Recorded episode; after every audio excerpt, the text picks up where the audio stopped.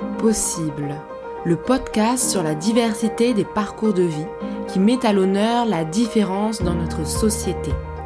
Avez-vous déjà entendu parler du spina bifida et de l'hydrocéphalie? Quelle que soit votre réponse, ce podcast vous permettra de découvrir les réalités des personnes qui vivent avec ces deux conditions de santé et aussi d'aborder des sujets de la vie sous l'angle de l'accessibilité universelle et de l'inclusion. Dans cet épisode, vous découvrirez le témoignage d'Isabelle. Vous allez entendre une conversation entre Isabelle et moi, Margot, qui travaille pour l'association Spina Bifida et Hydrocéphalie Québec.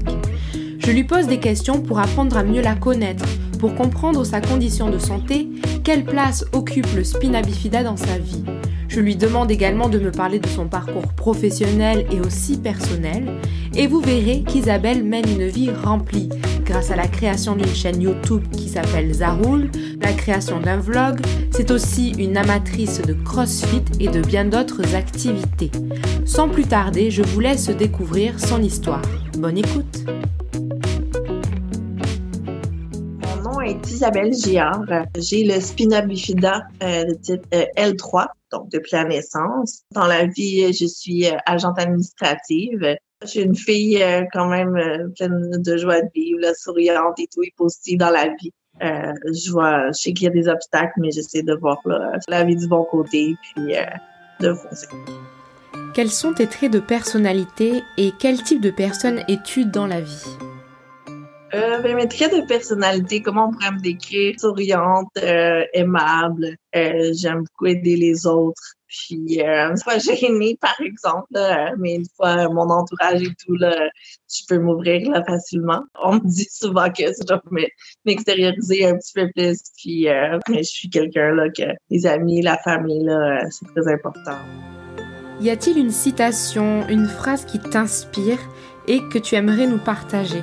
donc j'aime beaucoup, c'est euh, She believed she could, so she did. Euh, elle a cru qu'elle pouvait, alors elle l'a fait. Donc, euh, c'est ce que j'essaie de, de démontrer, là, les possibilités dans la vie, que, que tout est possible malgré, malgré les obstacles. Parlons maintenant de ton spina bifida. Comment as-tu appris que tu avais un spina bifida et comment ça s'est passé étant petite? Peux-tu nous raconter? Euh, Donc, comment j'ai su que j'avais le spina bifida mais je pense que ça s'est fait vraiment naturellement. Et mes parents sont divorcés, mais ma mère, euh, c'est quelqu'un de très fonceuse et tout, donc elle a toujours euh, fait en sorte que je sois, que je sois capable de faire plein de choses et tout. J'ai toujours quand même vu que j'étais différente, soit avec une petite Cadillac quand j'étais plus jeune, que je me déplaçais à roulette euh, puisque je pouvais pas marcher. Euh, sinon, un petit peu plus tard, là, avec des béquilles puis euh, en fauteuil roulant. Donc, euh, on dirait que je l'ai toujours su, c'était non non dit, mais parfois si j'avais des questions ou quoi que ce soit, ça a toujours été là, très clair. Les possibilités, des choses que je pouvais pas faire. As-tu le souvenir que l'on t'a mis des limites pour effectuer certaines activités? Et puis, comment tu appréhendes les limites que ton corps t'impose? Ah, au niveau des activités, euh, comment mis des limites. Ben en fait, j'ai toujours comme j'ai soit essayé, il y a des fois que ça n'a pas fonctionné. Sinon, du patin plus jeune, je voulais faire du patin. Mais cela, on m'a dit OK, tu veux l'essayer, pas de problème. Alors on m'a mis là sur un patiner. Là, je voyais que l'équilibre, tout ça, c'était pas évident. Donc j'ai abandonné. Euh, j'ai joué au basketball aussi. J'ai pas trop raffolé, mais euh, il y a plusieurs choses qu'on a toujours trouvé des solutions plutôt que que des, euh, des choses que je pouvais pas faire. Euh, maintenant, je fais du CrossFit euh, adapté, donc les exercices sont adaptés. Donc, j'essaie là, vraiment de bouger, de faire des activités là, comme c'est possible. Il y a certaines choses, oui, c'est pas possible étant assis. Quelle place occupe le spina bifida dans ta vie? Spina bifida, ben, ça occupe, c'est sûr, mon quotidien. Euh, de tous les jours. Euh, au niveau, je dois, c'est surtout pour euh, les cathéters. je, dois, je dois faire mes cathéters là tous les jours, puis aux deux heures environ. Donc, c'est sûr que c'est une planification de temps dans mes activités. Là, disons, là, je dois toujours être prévoyante, à savoir les salles de bain et tout. Puis au niveau de, de l'accessibilité, donc d'être le, le fait d'être en fauteuil roulant et tout. Donc, c'est sûr que c'est les deux éléments là, à prévoir, là, à prendre en compte là, avec mon, mon handicap. Puis euh, aussi j'ai un shunt, donc un tube euh, neural. Puis euh, j'ai pas eu trop, j'ai eu des complications plus jeunes, donc avec des réactions des fois. Mais depuis plusieurs années, là, ça, je n'ai pas de problème avec ça. Là, donc surtout au niveau de la vessie, puis le fait de, de l'accessibilité en général, que c'est ça, ça peut être complexe parfois. Maintenant, admettons qu'une personne aimerait savoir ce qu'est le spina bifida, et le tien en particulier, comment le lui expliquerais-tu? Personne qui voudrait savoir ce que ce que c'est le spina bifida, euh, c'est, je dirais, c'est ça, c'est principalement un problème avec la colonne vertébrale, donc une malformation ça, moi, je suis à 90 degrés toujours, donc euh, toujours en position assise. Euh, puis donc, euh, depuis une grosse opération là au dos, la fusion du dos, j'ai une tige de métal dans le dos. Donc, c'est ça. Donc, tout en fauteuil là, depuis depuis l'âge de 12 ans environ. J'ai pas de sensation non plus en bas des genoux. C'est à prendre en compte aussi là. au niveau de la vessie aussi, les problèmes reliés aussi au spinal puis la vessie. Mais euh, ça, j'ai des injections de Botox à tous les 8-9 mois environ pour aider justement au contrôle de la vessie. Ça se fait parfois difficilement avec le spina bifida. Passons maintenant à ton parcours de vie. Pourrais-tu nous parler de ton parcours professionnel? Euh, donc, mon parcours au niveau professionnel, disons pour les études, c'est ça, j'ai eu parfois un petit peu plus de difficultés au début. Euh, j'ai euh, donc c'est ça, j'ai été au secondaire et tout. Euh, par la suite, j'ai été au cégep en communication. donc là, j'ai pas poursuivi de ce côté-là. Puis maintenant, j'ai étudié par la suite un DEP pour être agente administrative. Donc maintenant, je travaille comme agente administrative dans un centre de réadaptation. Donc c'est vraiment un milieu qui, qui est vraiment là, parfait. Là. En tout cas, je trouve que c'est bien là. Puis ouais, c'est un beau domaine. Peux-tu nous en dire un peu plus concernant ton intérêt pour les communications? Au niveau, c'est ça, les communications, j'aime, j'aime ce côté-là. J'ai pas poursuivi. J'ai mon, une chaîne YouTube puis un vlog. Donc, je voulais explorer ce côté-là aussi. En même temps, ça me dégêne. Donc, euh, je voulais démontrer, explorer les, communications de ce côté-là. Tu nous as évoqué le fait que tu as euh, créé une chaîne YouTube. Pourrais-tu nous en parler? Euh, ma chaîne YouTube, c'est Zaroul. Euh, Isabelle, donc Zap et Roule. De ce côté-là, j'ai mis les deux noms à l'aide d'une amie qui m'a aidé à trouver le nom aussi. Puis euh, c'est pour démontrer les activités que je fais, euh, démontrer là, les, les possibilités. j'ai aussi des entrevues, des choses comme ça, juste vraiment pour montrer un peu de quotidien, les, les possibilités, puis vraiment l'inspirer les gens. Tu nous as dit aussi que tu pratiquais le CrossFit adapté D'où est venue cette idée de pratiquer le CrossFit? J'ai découvert le CrossFit, je, je m'entraînais plus jeune et tout aussi, était au gym, euh, faire des choses comme ça. C'est euh, une, amie au travail qui m'a parlé qu'elle faisait du CrossFit dans les environs donc à Vaudreuil. Puis euh, c'est ça, elle m'a justement présenté là, à la coach, la responsable, celle qui a fondé le, le CrossFit euh, dans le coin. Puis euh, j'ai participé à une séance de groupe. On m'a super bien intégré, c'était vraiment bien. Ils ont adapté là, les exercices, trouvé des façons que je puisse bouger. Puis c'est ça, de pouvoir le faire les exercices. Puis par la suite, j'ai continué. Là, ça fait quelques années là, que je vais, que je m'entraîne, puis il y a différentes heures, puis c'est vraiment, ils adaptent vraiment chaque euh, chaque exercice, puis chaque session là, au moins. Donc c'est vraiment bien là de pouvoir, bouger, puis euh, c'est bon pour la santé, puis le, moral Et justement, quels sont les bienfaits que t'apporte le CrossFit? CrossFit, ça m'apporte euh, beaucoup de bienfaits au niveau de la santé. C'est sûr que étant assise, de bouger, c'est important. Donc, vraiment là, de pouvoir euh, m'entraîner, puis c'est le côté aussi de communauté, de groupe, euh, d'encouragement. C'est tout, le monde est vraiment encourageant. Euh, et se supporte, puis c'est vraiment un beau groupe. Vraiment, tout le monde, tu peux, tu peux être à différents niveaux. Puis c'est juste de pas se comparer, puis tout le monde est fier de, de chacun. Puis c'est vraiment là, ouais, un entraide. Ouais, j'adore vraiment ça.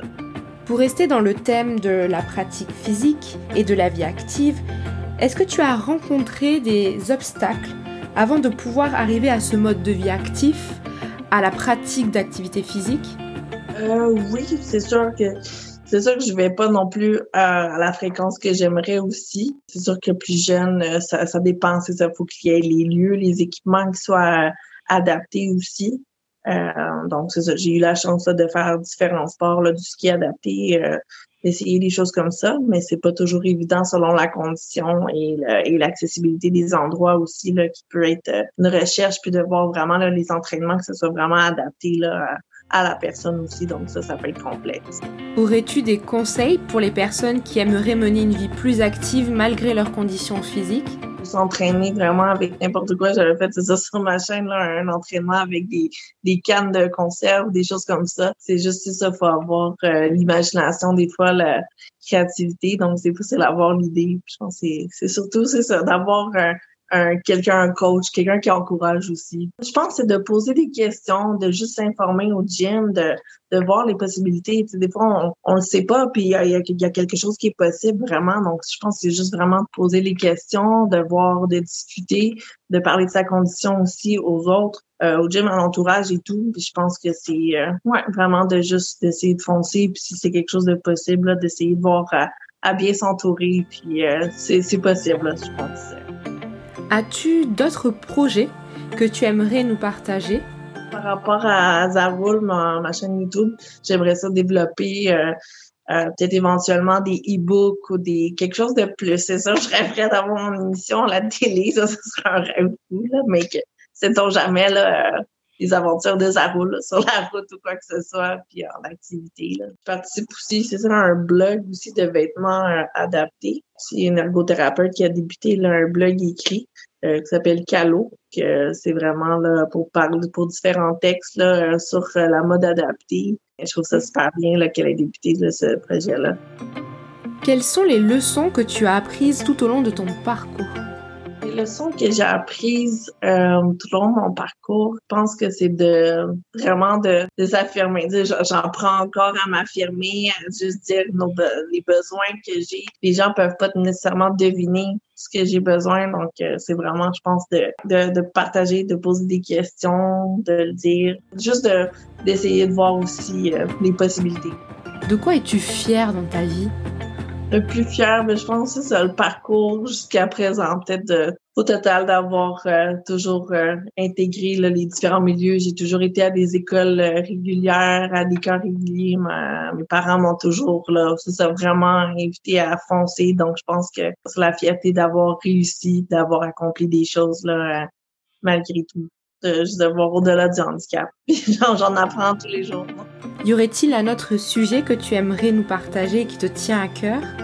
Euh, ben, je dirais ce que j'aimerais plus voir, c'est sûr, éventuellement, c'est au niveau de, de l'accessibilité. C'est sûr que, que plus d'endroits soient accessibles, que ça soit vraiment comme qu'on puisse vraiment aller n'importe où, que ce soit comme tout le monde, d'essayer de, comme de voir au-delà de la différence, justement, que ce soit pas autant de, de différences qu'on puisse euh, pouvoir aller là à différents endroits, qu'on soit vraiment inclus là. Euh, on dirait que c'est même pour les, les transports, ouais, surtout les, les transports adaptés. C'est sûr, dans ma région, c'est ça, c'est il y en a, mais on dirait que j'aimerais ça que ce soit un petit peu plus, qu'on puisse aller n'importe où, que ce soit un, petit peu plus ouvert, qu'on peut soit un petit peu plus libre. On a déjà comme des contraintes, mais qu'on puisse vraiment pouvoir se déplacer là, euh, vraiment plus librement, pouvoir comme de façon spontanée. Donc, je sais qu'il y a un petit peu, un petit peu, il y a, des, euh, de l'amélioration au niveau de l'inclusion, mais donc, euh, ce serait mon souhait que ça soit vraiment euh, qu'il y ait de, plus en plus de progrès. Puis, euh, c'est ça, si je peux y contribuer,